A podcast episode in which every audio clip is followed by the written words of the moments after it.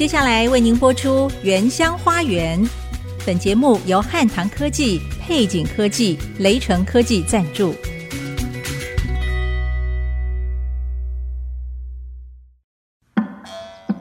聆听部落的声音，走访新竹的美丽。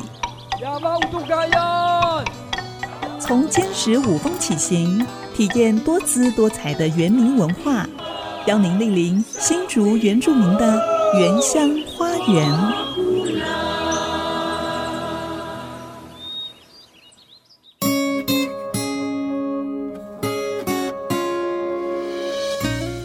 Hello，大家好，欢迎收听《原乡花园》节目。我是安迪给怒赖安林，我是比大 Amy 淑荣。安利牧师，上个礼拜我们从纳罗部落特地再绕到新竹坚实的前山，介绍新乐村跟梅园部落。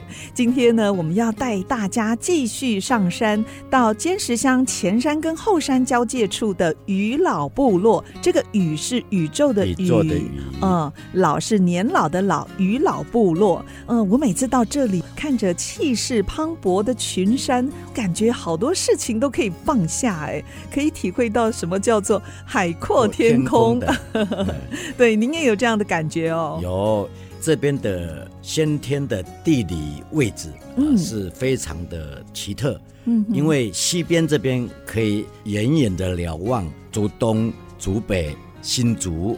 然后一直到南寮，可以看到南寮渔港哦。对，还可以，甚至还可以看到海。哇，一个线这样。是是。然后呢，到了东边这边看的时候，那完全是不一样的高山的环境。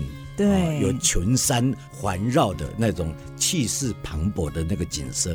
的确哦，这里先天的地理优势，所以我们在余老这里也可以看到美丽的云雾跟云海。嗯、我有几次看到是整个天边那边好像一个城市，城市非常的漂亮。是，那你是哪里？云海所构成的城市啊！啊，这个就是艺术家的眼光 看出来的不一样的一个美景。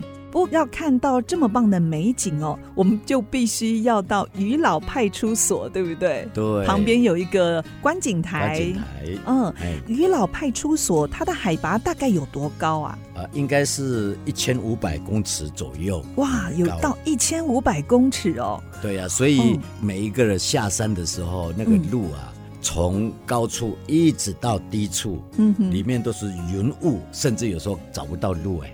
对，不过这里也要介绍一下哦。于老也是去司马库斯跟镇西堡的必经之地，每天都有很多慕名而来的游客经过这里哦，所以这里算是进入坚实后山的一个休息站。还有很多喜欢单车活动的朋友哦，于老也是大家想要挑战的一条路线哦。当然啦，你要开车上山的时候，嗯，要小心旁边的骑脚踏车的，对、呃、这一些挑战者是。哎每一次就觉得说，哇，他们那么年轻，很羡慕，对不对？很羡慕他们。李代，你知道吗？其实距离余老大概还有十分钟的车程，嗯，我们就可以看到一个非常非常重要的一个地方啊、哦。这个山庄呢，叫做李洞山庄。这可以住人的吗？当然呢，它是一个民宿，哦、是老兵呢、啊，嗯，退伍之后就在那边，完全是用。人工的方式做成的一个山庄，山庄。那我也去住过好几次，从 我大学，然后一直到出国回来，三十几年以后，我以为没有人了，嗯，结果还在，还在，他已经九十几岁了。哎，那这个李洞山庄是不是可以进入到李洞山这个步道的一个入口呢？对，它就是最重要的一个入口。所以你一进去的时候，他那边摆一个铁罐子啊，嗯哼，就是入园费哦，清洁费 十块钱，十块钱都不涨价的。对，但是他会请你喝茶，不用钱的。哎，安利牧师，你年轻的时候是不是也有爬过李洞山呢？哎呀，这个说到这个真的是好笑。怎么说？我年轻大学啊，谈恋爱嘛，嗯，然后跟我女朋友啊，嗯，上山呢。脚步是非常的矫健啊，三十分钟，嗯，几乎三十分钟就到了山顶了，可以到山顶哦，对，蛮长的路，大概有四百公尺高，但是它是蛮陡峭的，是，哎，那是年轻嘛，有脚力，还甚至还会用跑的。嗯。结果我回来以后，另外一批朋友来找我，我就带他们说，好不好？我们来登山。嗯哼。结果我，我走不到一百公尺，我就在那边喘的要命了。好，就让大家赶快上山。结果我真的是脸色苍白，没想到是身体老了，然后也有这个心脏的问题。哦，所以要小心哦。所以爬山的，因为空气稀薄，嗯。啊，然后呢，你要注意你的身体是是不是适应。气候高山的，然后你爬的时候呢，如果是没问题的话，嗯，一个小时的路程应该就可以走到了，到了，嗯、啊，到了那个山顶，又是另外一个从来没有看过啊那么美的群山，三百六十度的环绕。是，听说在那里还有一个李洞山古堡，对不对？对，海拔有一九一四公尺哦。对对对。哦，当初为什么会有这个古堡呢？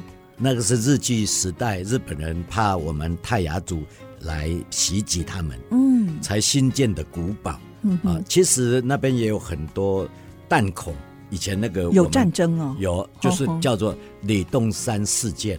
哦，这个好像历史也蛮有名的。对，是我们泰雅族跟日本极大的冲突抗争这样。是啊，它是一座有指挥所和炮台双重功能的堡垒。嗯，听说站在这古堡上还可以眺望到南湖大山、雪山、大坝尖山哦。对对对，所以这里也是登山客最喜欢造访的路线之一。上次我们在眉眼部落介绍了那个侠客古道啊，侠客罗，侠客罗是另外一条路，可以直接跑到里洞山古堡古堡的。哎，是，所以。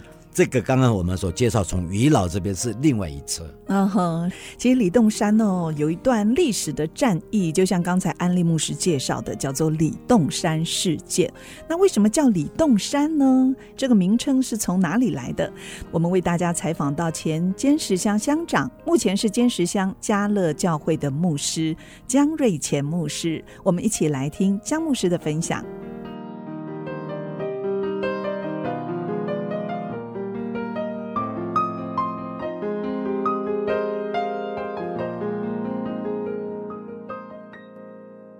这个李洞山这个名字，李德让是日本的少将这边切腹自杀的。哦，是，是因为李洞山事件是一九一二到一九一四，打雁居住的人抗日啊，对，所以李洞山事件是打雁泰雅族跟日本人在语言的这个传达是一个导火线了、啊，导火线了、啊，导火线，对，所以造成日本人跟原乡原住民。有这样的一个冲击是有原因的，嗯，所以呃，李东山这个是原来他们的日本人的一个战宝吧，因为他要控制前后山的一个环境，那边也是一个很好的战略位置，对，是不是？所以在日据时代，他们就在那边建了一个古堡，嗯。可是最后日本人没有办法从前山攻到后山的时候，他就用。宜兰的马告山部队镇压，一直到珍稀堡、到星光、到太冈、到阳鲁，最后是在五峰的实录，实路战役是最后就一九一四年结束的。是，所以在李洞山事件是花了将近要三年的时间，两年多。所以最后这个军官就在那里切切腹自杀，因为部队也没有办法上来去了，那缺少粮食了，对，所以到最后他是切腹，对，切腹自杀。打蹦是打药的名称，那个李东山的地名是打蹦。打蹦，对、嗯。那所以我们在玉峰跟秀兰看到那个地方，如果说云跑得很快，就台风来临了，这是一个打蹦的情境了。是、哦，所以变成说你在比如说玉峰跟秀兰到了七八月，你直到那个雾吹得很快的话，哦、那台风要来了。来了。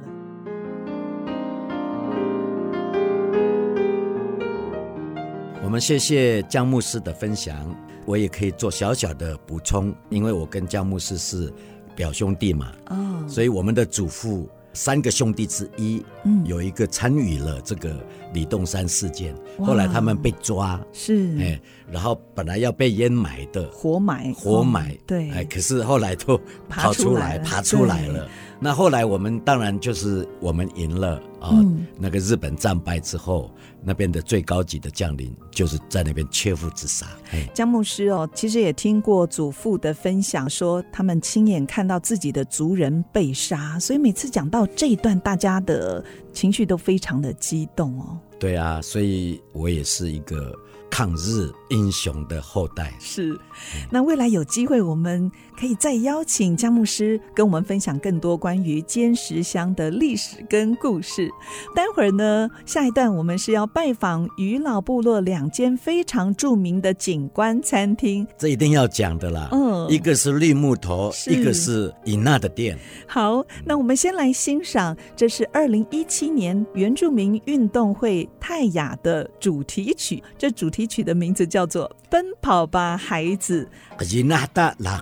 Lucky 是孩孩子，对，嗯、它里面呢有很多族语，我觉得可以帮助我族语学习。比方说，嘎呼苏伊努是不是？嘎呼苏伊努，嗯，你从哪里来？对，摩萨苏伊努，你要去哪里？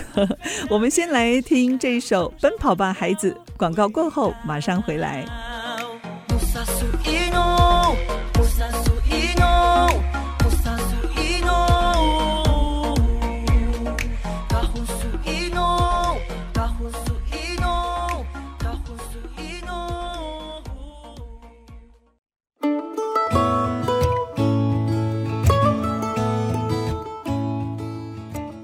您现在所收听的是 ICG 竹科广播 FM 九七点五原乡花园节目，我是比娜 Amy 淑荣，我是安迪给怒。今天我们从内湾一路蜿蜒哦，来到位于尖石乡前山和后山交界的渔老观景台，有非常开阔的视野，眼前都是翠绿的山脉。那我们今天来到哪一个地方呢？安利牧师介绍一下。哎，我们来到了绿木头景观餐厅。嗯。而且刚才饱餐一顿，是是非常风味奇特而且美味的佳肴。它特别食材非常的新鲜，从来没有吃过这种口感呢。所以用不同的方式来耕作出来的东西真的是不一样。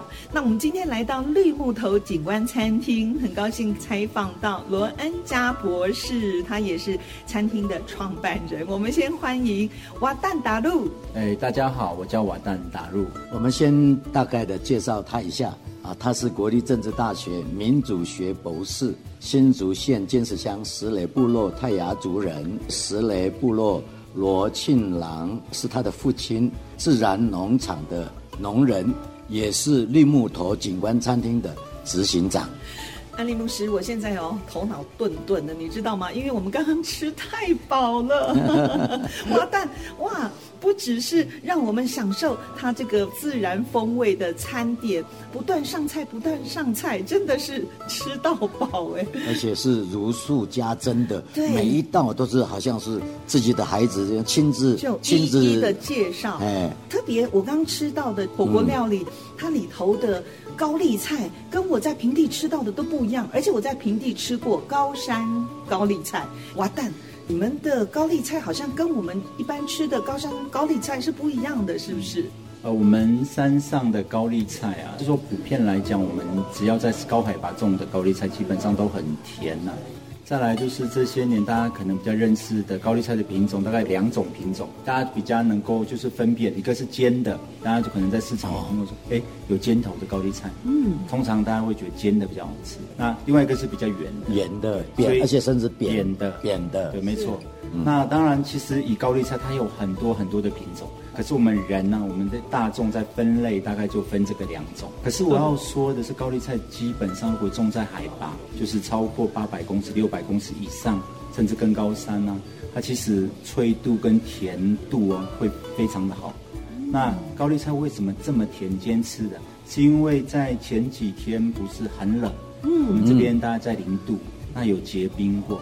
所以它结冰过的高丽菜，我跟你讲，它就整个它的鲜甜会被锁住，所以吃起来会比以往高山的又脆又甜。对，口感完全不一样哎，跟我在山下吃的高山高丽菜真的很不同哦。哎，我想请教瓦旦哦，当初你为什么会决定回到部落？刚才安利牧师也介绍哦，你是民族学对民族学的博士哎，可是，在两千年却决定回到部落。在两千年是因为我开始投入那个叫什么早期社区都在做的叫做社区总体营造，不管是平地呀、啊、或山上，特别山区原住民，我们想说特别透过社区总体营造来带动他部落的经济，那很多人就投入了嘛，希望透过社区营造可以吸引很多的观光客。其实，在两千年，我看到大概两千年那个时候，我看到部落的人非常卖力在做社区的营造，例如说步道。嗯，好，环境的美化，弄了很多像建那个建筑物的话，就瞭望台等等，那或者是艺术的公共空间，它其实背后有个目的，希望游客可以来。那特别我们原住民地区的观光发展或产业，特别应该是说以观光为主的话，其实受到像司马故事的影响。那包括还有一个以前有个叫达那伊古在家啊，要我去过，对，也是受他们的影响。是那。部落的人会看到说，这两个很典型的范例，成为台湾其他原住民一直在学习的。嗯，可是我一直后来就发现说，不是每个部落呃的条件跟它的属性，是或者它的呃，我讲得天独厚的自然资源是可以吸引人的。所以也因此，很多社区或者部落在做的时候，虽然投入了很多的资源、政府的钱，那可是，在后来就慢慢就。没有像司马故事可以走到现在，那是因为没有看到自己优势啊。好，那是一件事情。另外一件事情，我自己是为什么投入有那个社区营造这件事情，很单纯，我只是出发点是在这这一件事情，就是因为我以前其实有在小学代课过。大概两年、三年的时间在国小代课过。嗯，我后来在学校代课那个时间跟光景，我看到一件事情，因为我觉得原住民的小朋友很聪明啊。可是我后来发现，可是这些孩子为什么进国中、高中之后，哎，就没有办法继续升学？那我也很认同我们常常讲的一句话，叫做教育啊，会翻身、翻转你的生活，没有错。可是后来，当我在社区工作，我就看到一件事情：教育要翻转，特别偏远地区的。你孩子就有一点条件，嗯，我就发现，就是说有一些很聪明的孩子，念了国中，国中还好，特别高中，嗯，父母没有稳定的生计这件事情啊，就没有办法继续支持他念书。嗯，那特别在我们这个地区，坚持后山啊，我们的我后来就观察跟嗯发现，就是我们坚持后山最大的最大的应该是成本哈，嗯，是就是这些人要花的成本最多，应该就是教育跟医疗。好、哦，还有交通、交通医疗。很多人说教育费原住民不是有补助吗？大家都觉得有补助啊。是。可是他没想到，我们的孩子要离开我们部落，部落因为部落只有小学，你念国中，你要送去竹东或到哪一个地方，万一没有学校可以住，哇，你的家长那个时候就要负担他的住的地方。对，除了学费之外，还有很多额外的开支，哎，住宿还有生活。是。也因此，我就想说，为什么投入社区营造？是我希望可以。帮忙，就是家长如果有稳定的生计，对不对？我就觉得，哎，他孩子就有机会翻身跟翻转。嗯、所以我很清楚，大概做了社区营造工作做了六年吧，七年的时间。在二零零七年，我很清楚，我开始投入有机农业的推广、自然农法的推广。对，原因是因为我为什么要做农业的推广？我看到我前期做的社区营造的工作不是不好，因为社区营造工作其实是很好的，可是，哎，你的环境就不适合嘛。举个例子好了。啊，我家住石垒，我就要发展海洋文化，有可能 就是有时候就我们直接讲的例子就，哎就不适合。是，对。那我也没有巨木群，那就直接讲说我们的快木吸引人，所以没有游客，所以我们很难在那一块发展。可是我发现，就上帝给我们一个很好的东西，就是土地。啊，嗯。然后我就看到我爸，有一天我就看到我爸爸在做农，哎，我从小也是做农的，我就看我爸爸做农。哎，给我们很稳定的生活，是在石垒吗？对，在石垒。我爸爸，你看我们家，我们部落在石垒，我爸爸就做农。然后我发现，我们虽然不是很多钱，他却可以提供我很稳定的读书的或者生活费所需要的一些钱。嗯、那也因此，我在部落开始推广有机农业，我才开始踏入说，我希望推广有机农业这件事情。背后还是回到一件事情：当农业这件事，家长的农业被稳定之后，我觉得自然可以去解决，我想孩子的教育问题。嗯，那改善生活的需要，对最基本的生活的问题，就是我讲的他要支出的成本。嗯，这也就是我投入回来家乡两千年一个很大的感触，跟我要做的。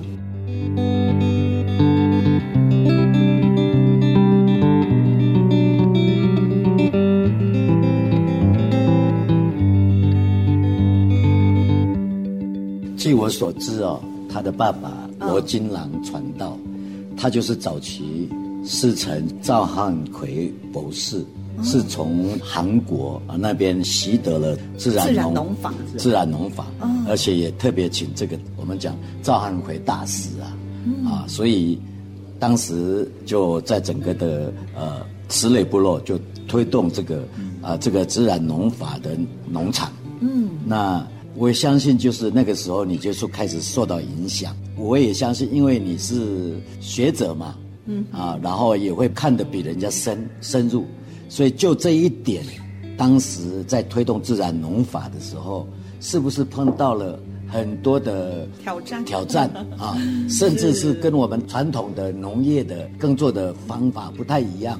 那你是怎么样的来做这个调整？这样是因为听说您也有一段很长的时间是没有收入的，都是靠当护理师的太太来支持家计哦。所以在初期推广这个无毒自然农法哦，一定有很多的挑战，是不是？诶，挑战是真的很大嘛。光我回来做社区营造这件事情啊，家人都会觉得不谅解。他说：“你念那么多书嘛，哦，到博士了。”然后他说：“我们给你念那么多书，你还在山上。”他会觉得：“哎，那你念那么多书干嘛？那你大学毕业就好。”当然我，我我经历过家里人的不谅解，可是当后期是我爸爸越来越肯定我的工作，主要是，哎，因为我爸爸也是传道人，然后在主都传道。嗯、那我后来常常就找了什么，哎，教会或部落的族人跟他学农业。那我一直跟我爸说，哎，看上帝给我们很好的责任，就是说，哎，有一种责任是要我们除了服侍教会的弟兄姊妹，哎，我们在产业上如果能够帮助他们，我觉得是不是在信仰上为我们自己加分？哎，这好像也是一种农业宣教，是不是？是啊，农业宣教。所以我跟我父亲说，我们可以透过农业也做一个很深层的宣教。然后我父亲慢慢看到我在做这些事情。进一步才慢慢接受我在部落工作这件事情。嗯，不过我是觉得，呃，刚刚安妮牧师有讲，就是说，呃，我们为什么是类早期？像我爸爸早期，应该是说我爸爸早期在学自然农业以前，前期大概就是在一九八八年开始，很早就做有机农业。不过那个我爸做的有机农业是很典型的，就是我们台湾的操一般的操作模式，嗯，就是哎有机认证工，教你用什么就用什么这样。是。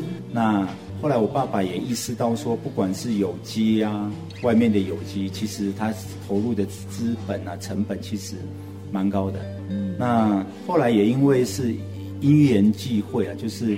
有一个牧师，韩国籍的宣教牧师啊，就是啊徐珠元牧师，徐珠元牧师，徐珠元牧师的呃引荐，他会觉得我们石磊就很少，已经在做有机农业。他说希望哎，我们是不是？他说我们引进韩国的来看看，说不定有个好的学习，然后甚至呢可以去降低大家在有机农业的推广，或者是你有机农业学习还有你的成本。所以啊，徐牧师就当时韩国籍的徐牧师就。邀请赵汉圭，哦，嗯、第一次来台湾讲韩国自然农业，就是在石磊，为期大概一个礼拜的时间。那当然以部落的人来讲，就是刚开始大家就觉得很稀奇呀、啊，他可以用一些在资材上，例如说我做韩国自然农业，哎、嗯，在资材上用所谓资材是用在我喷在农作物的资材，或者简单来讲是肥料或营养液，他都可以自己做，都是自然发酵的，对，都自然发酵的。但重点就是说，哎，看起来很简单嘛，对不对？嗯、的确很简单，就是学了的过程，嗯、大家就觉得很简单。可是实际上，当呃学了一段时间，大家真正开始投入的时候，发现，哎，有的人就会觉得不好用。那因为韩国的环境，我讲韩国的环境，它的气候啊、温度跟这里都不太一样。嗯、那包括人的在操作，因为老师来教你顶多两个礼拜啊，嗯，甚至我父像我父亲去韩国学了一个月，嗯，可是回来。你其实还要花很长的时间去吸收、调整、消化、吸收、消化，包括变成你自己跟在地的。所以当时我记得来上课的农友真的很多，嗯，可是真正后来真的操作的人不到五个，嗯，到后来大家都想放弃，原因是他觉得，哎，很多人都觉得投入下去不付成本，是，可是后来是从哪里开始做调整？就是，哎，我父亲，哦，他做了什么调整？他就觉得，哎，如果我今天用韩国的自然农业，一直用外面的，例如说当归啊、嗯、甘草这些资材，真的蛮贵的。那后来我父亲说：“哎，那就用在地的，就是在地自己山上的资材，变成营养液，一样就是自然发酵变成它要喷在作物的。所以就是按照当地的环境有稍作改良。对，所以后来我父亲就按照当地的环境和当地有的东西去做调整。那、嗯、后，后来他自己二零零七年花一年的时间做调整，他用山上的一些资材。”简单来讲，例如像红豆杉，嗯嗯，很珍贵。例如说黄柏，这都是一界里面在用抗癌抗发炎的医学，是很珍贵的东西。就用山上这些资材，还有其他各种是山上的，就是天然的资材。然后就不用在我讲的就外面买嘛，所以大幅降低它的成本。后来重点，然后不管。便宜或贵的东西，你用在农业上如果没有成效，大家就不会嗯继续做嘛。那后后来我父亲操作学了一段时间，把它变成自己的之后，用在自己农场，哎，有很好的成果。那个成果就开始影响其他人，因为别人，哎，农民是很实际的，就是说我看到别人的成果，嗯，那我们才会什么？想要跟着做，对。当然，我父亲他之所以可以把这些讯息跟知识、技术分享给别人，主要也是我在中间的推广。推广真的很重要。好，那我们待会儿在下一段呢，继续请问罗恩嘉博士，在决定推广无毒农业技术之后，哎，为什么又有一个转弯哦？成立绿木头景观餐厅。想先介绍一下哈，刚刚他讲到司马库斯是。人潮很多，而且有卖点嘛。绿木头就是在往司马库斯的必经之地，而且是这两地的中间位置，所以车子一定会在这边休息。对，所以就成为很大的这个注意。对这个绿木头来讲，是。而且这个景观餐厅为什么叫景观呢？它真的是很有景观哎。是处在我们从前山。爬升上来，然后呢，要进到后山的交汇点。对，而且可以看到整个山谷，还有山腰的部落。哦、对对，所以现在我们的采访是在绿木头。对，我们就在绿餐厅里面，所以会有客人啊，会有一些嘈杂的声音啊。是，这个是很自然的哦。好，那下一段呢，我们继续再请华诞罗恩嘉博士来跟我们分享，马上回来。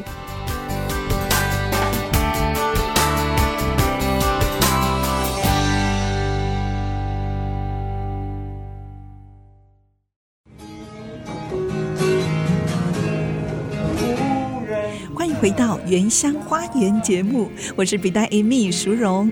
今天我和安利牧师来到新竹坚石渔老的绿木头景观餐厅，访问餐厅的负责人罗恩嘉博士。刚才罗恩嘉应游客的要求，拿起吉他高歌一曲，我们现在就一块来听。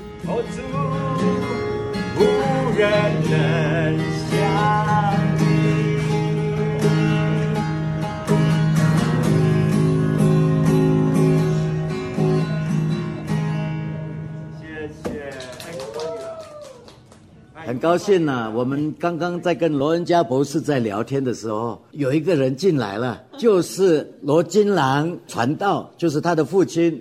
啊，他从事自然农法农业啊，已经是好多年了，算是我们的前辈，也是我们信仰上面的前辈。哎，我们欢迎他，欢迎罗庆郎传道。哎，打入啊，林罗西，罗传道您好，谢谢。我知道罗传道，您跟罗恩嘉博士哦，在部落致力研究无毒农业技术，就是希望吸引更多部落的青年可以返乡，共同守护我们泰雅的土地。罗传道，您是如何把自然农法结合泰雅传统农业的技术，发展成你们特有的一个自然农法呢？好，对，我年轻的时候，就是因为我们在山里面没有什么工作的嘛，那时候我们种香菇，香菇也没有什么价值。然后呢，没有办法去外面工作啊，所以我就开始就是种菜。嗯，但是我种的菜就是化学的，惯性农法。嗯，可是那个是农林厅时代哦，农林厅他就是培训我，然后就是常常邀我去，就是台大在南投的那附设的那个农场啊，吹风，还有在春阳。不然的话，就是常常带我们去改良场，但是我们所学习的，就是如何使用化学农药跟化学肥料，要合理的使用。可是你在一块土地上，你用化学，你用三年的时候，你没有办法讲合理了，这个土地就坏掉了。嗯，所以就这样，我们做农做到差不多十年以后，身体状况就出问题了。所以农夫自己的健康都出了问题哦。因为要喷农药，所以会吸到很多大量的农药。哦，我们种的是要送市场啊，可是你不漂亮，他也不要啊。所以我们就大量就是使用农药。你不用的话哦，你真的根本没有办法的。所以就这样，我的师母就是瓦旦的妈妈，她得了肝癌。起先是她说是肝硬化了，可是她就是演变成就是肝癌了。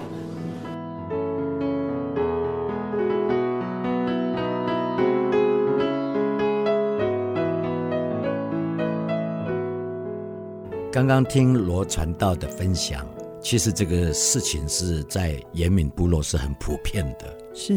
因为是用惯性的农耕方式，大量用化学肥料，还有农药，常常要用农药，对。对，所以我们的男孩子啊，嗯，都活不过七十岁，是，哎，七十岁我们认为就已经是长寿长寿了，哦，啊、呃，因为是这样的一个残害。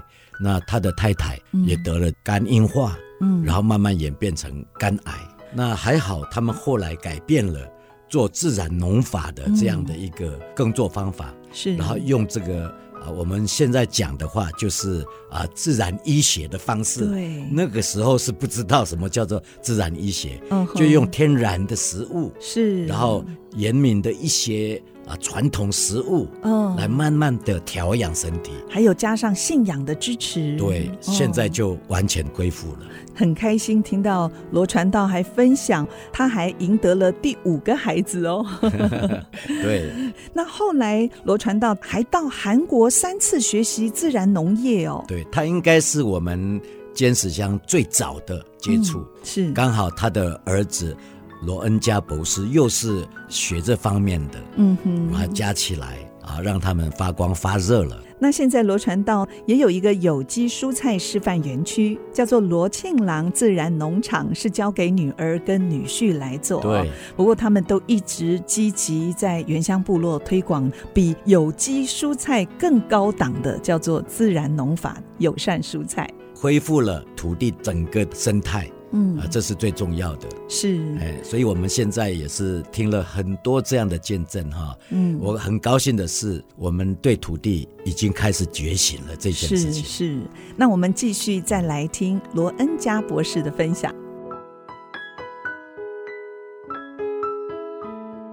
谈到有机农法，其实有机只是一个认证标准，就是少用肥料到可以接受的程度。越少就越有机，这样的意思了。嗯，可自然农法是用当地的资材，完全是完全是天然的来做这个它的一些肥料，是啊或者汁液，嗯等等。那罗传道他就把这一些专门的知识哦，运用一些传统的做法来帮助。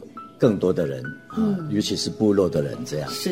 哎，所以现在提升了很多我们部落的一些经济，嗯，所以我觉得绿木头是一个展示的一个地方。是，今天好高兴哦，可以听到罗传道的分享，今天真的是太幸运了。哎，瓦蛋，爸爸现在几岁呀？我看他好年轻哦，而且容光焕发，看起来真的是身强体壮。我爸爸现在七十岁哦，真的看不出来哎，是因为吃你们所种的菜吗？应该是吃我们种的菜以外，就是住的环境很好，嗯、啊，基本上上的环境哦也比较好。哎，刚才我们在上一段有谈到了，你从推广无毒自然农法，到后来也成立了绿木头景观餐厅。哎，为什么会有这么大的一个变化？创办绿木头这件事大概几个方向。哎，第一件事就是我本身就在部落推广有机农业嘛。嗯。那如果我把农业做好，我想我很难推广，原因是因为农友会觉得我也是竞争对手。所以后来我跳下来就觉得，哎，开一个餐厅卖在地的食材，就卖他们的有机蔬菜，那可以帮助其他农友是在这个地方是可以成为伙伴，就变合作伙伴。合作伙伴，所以也间接帮助我可以做推广，这是一件事情。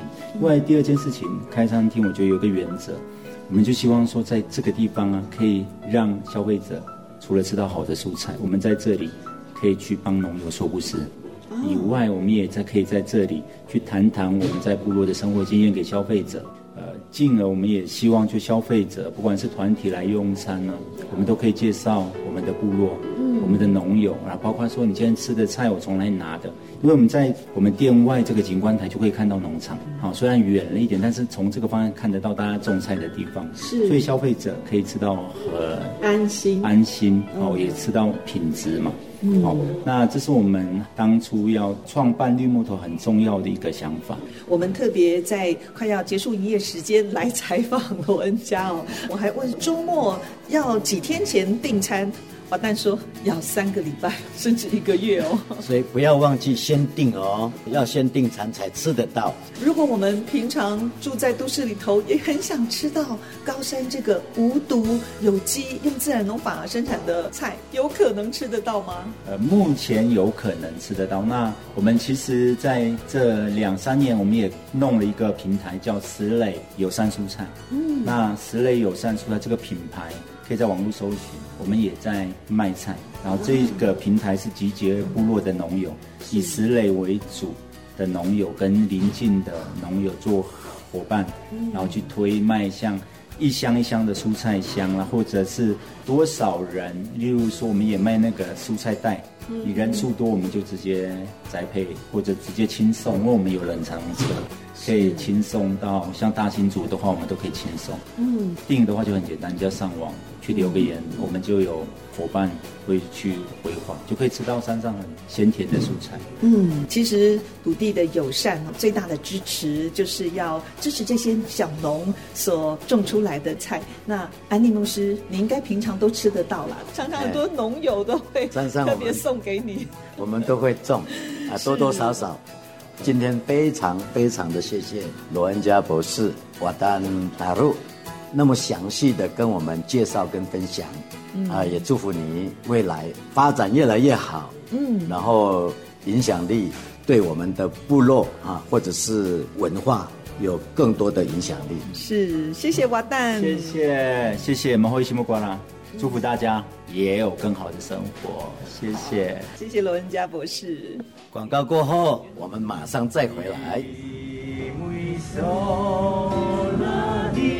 这个你会吧？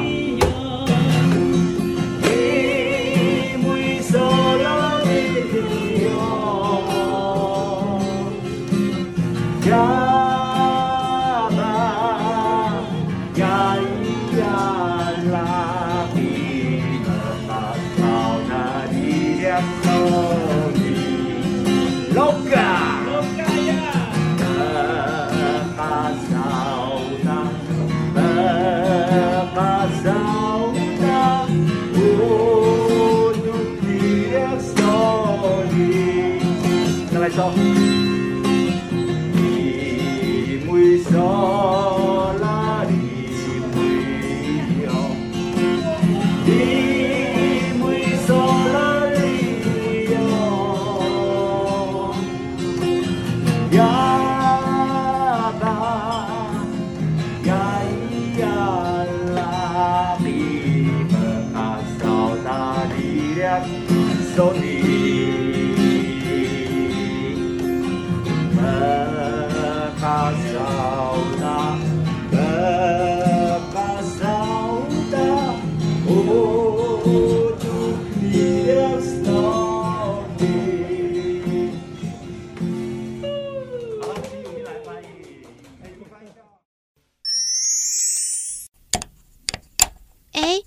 好像坏了。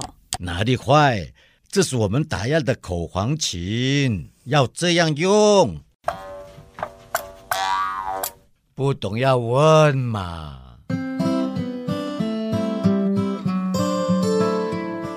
过去泰雅部落的家屋是用竹子做的，还是木头建造的呢？泰雅族家屋有木屋、竹屋，还有用石板堆砌成的石板屋。通常泰雅族的家屋是非常简单的长方形，室内是以竹子作为墙壁，一边给男主人睡，另一边则是给女主人。而男女主人房间外面的地上，通常会铺上妇女传统的手工织布或是猎物的毛皮，那就是孩子睡觉的地方。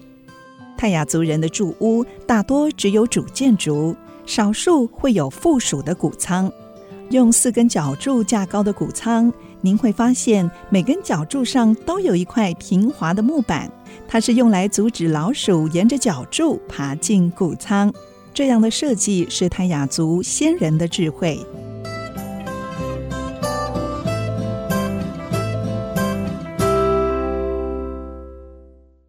安利牧师，我们现在来到伊娜的店。可是关门呢，怎么办？我们要不要厚着脸皮？我我我看看哈。嗯。今天很高兴可以来到伊娜的店，在她已经关门的状态之下呢，还开门欢迎我们进来。对呀、啊，从伊娜店的大面窗哦，往外看就可以看到整个。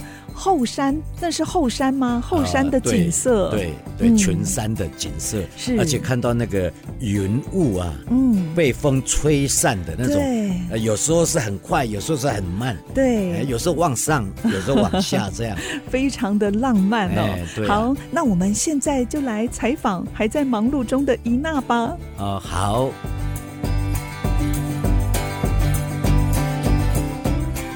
请问你的店名为什么会叫伊娜的店呢？伊娜好像是泰雅族语的媳妇的意思，是不是？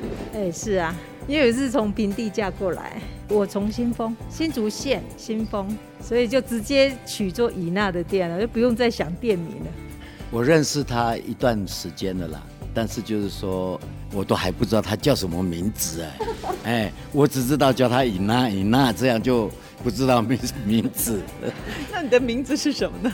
哎，我姓戴，戴帽子的戴，我们新丰的戴家庄，嘿。嫁过来的，哎，是客家人吗？客家人，哎，是伊娜的店哦，是每天都是客满的状态，每天甚至还接到上百的客人。那您知道为什么这个景点会这么的热门呢？呃，没有啦，我们是 托司马库斯的福啦，因为大家经过我们这个点，就会小小做小小的休息，这里景也不错啊，下来拍个照啊，上个洗手间这样。那我们客人通常都会在那里面订到民宿，才会来我们这边订餐这样子。对，因为路途遥远。不过你们的餐点也非常有特色，哎，是不是？对对对，我来这边吃过几次哈。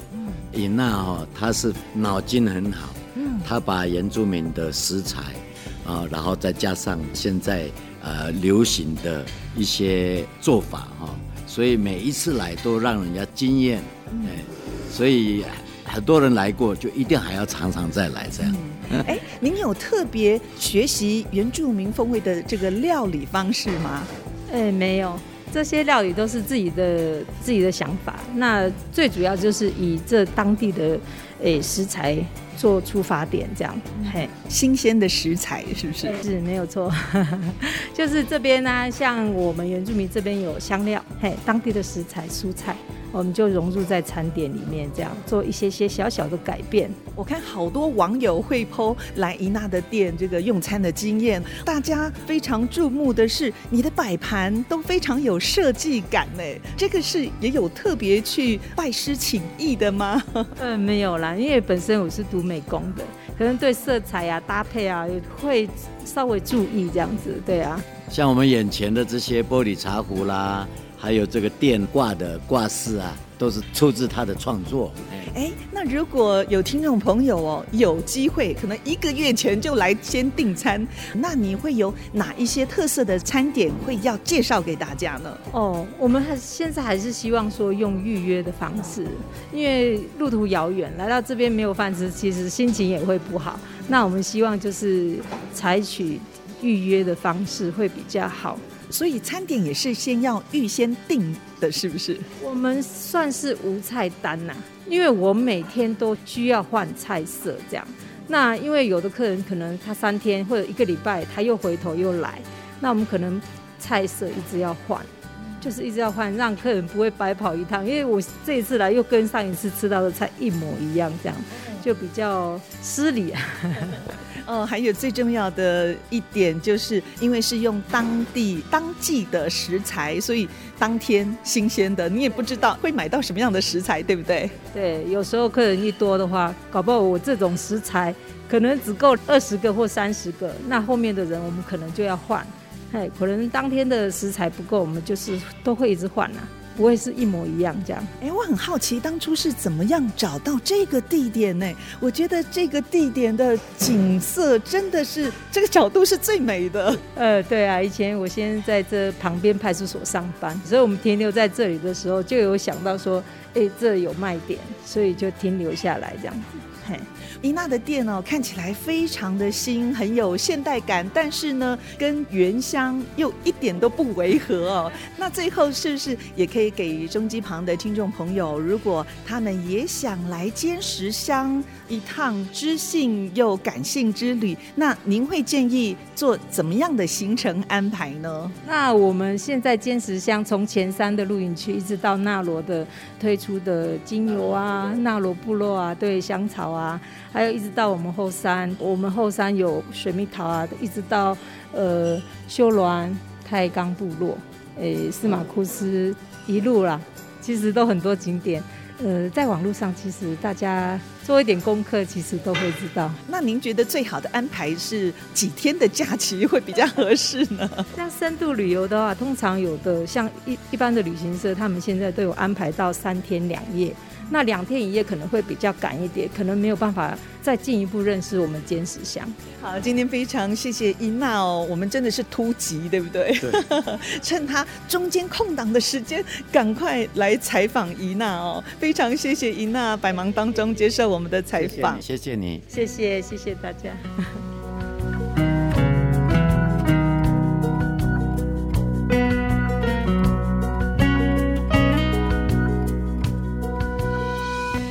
师，我们又要到回家的时间了。我每次上山，我都舍不得下山呢。对啊，我也是。但是呢，笔袋，我们还要再回来的。嗯，我们下一站就是要到田埔部落，对不对？对，他们有一对姐弟。嗯，啊，一个叫把贡，一个叫九命，他们两个都是我的表兄妹。呃，我相信他们会盛情款待，说不定有意外的收获哦。好，那我们就期待下次带听众朋友一起上山到田埔部落。别忘了下个礼拜天上午十点钟准时收听我们 IC 之音 FM 九七点五的《原乡花园》节目。除了广播时段，听众朋友您也可以上 IC 之音的网站点选随选即播，也可以在 Apple 跟 Google Podcast、Spotify 随时收听我们的节目哦。我是笔袋 Amy 淑荣，我是安迪给怒赖安林，祝福你有个愉快的周末假期。下个礼拜《原乡花园》节目再会。拜拜，拜拜。本节目由汉唐科技、配景科技、雷城科技联合赞助，关怀原乡文化，体验在地特色，带您走进新竹原住民的美丽花园。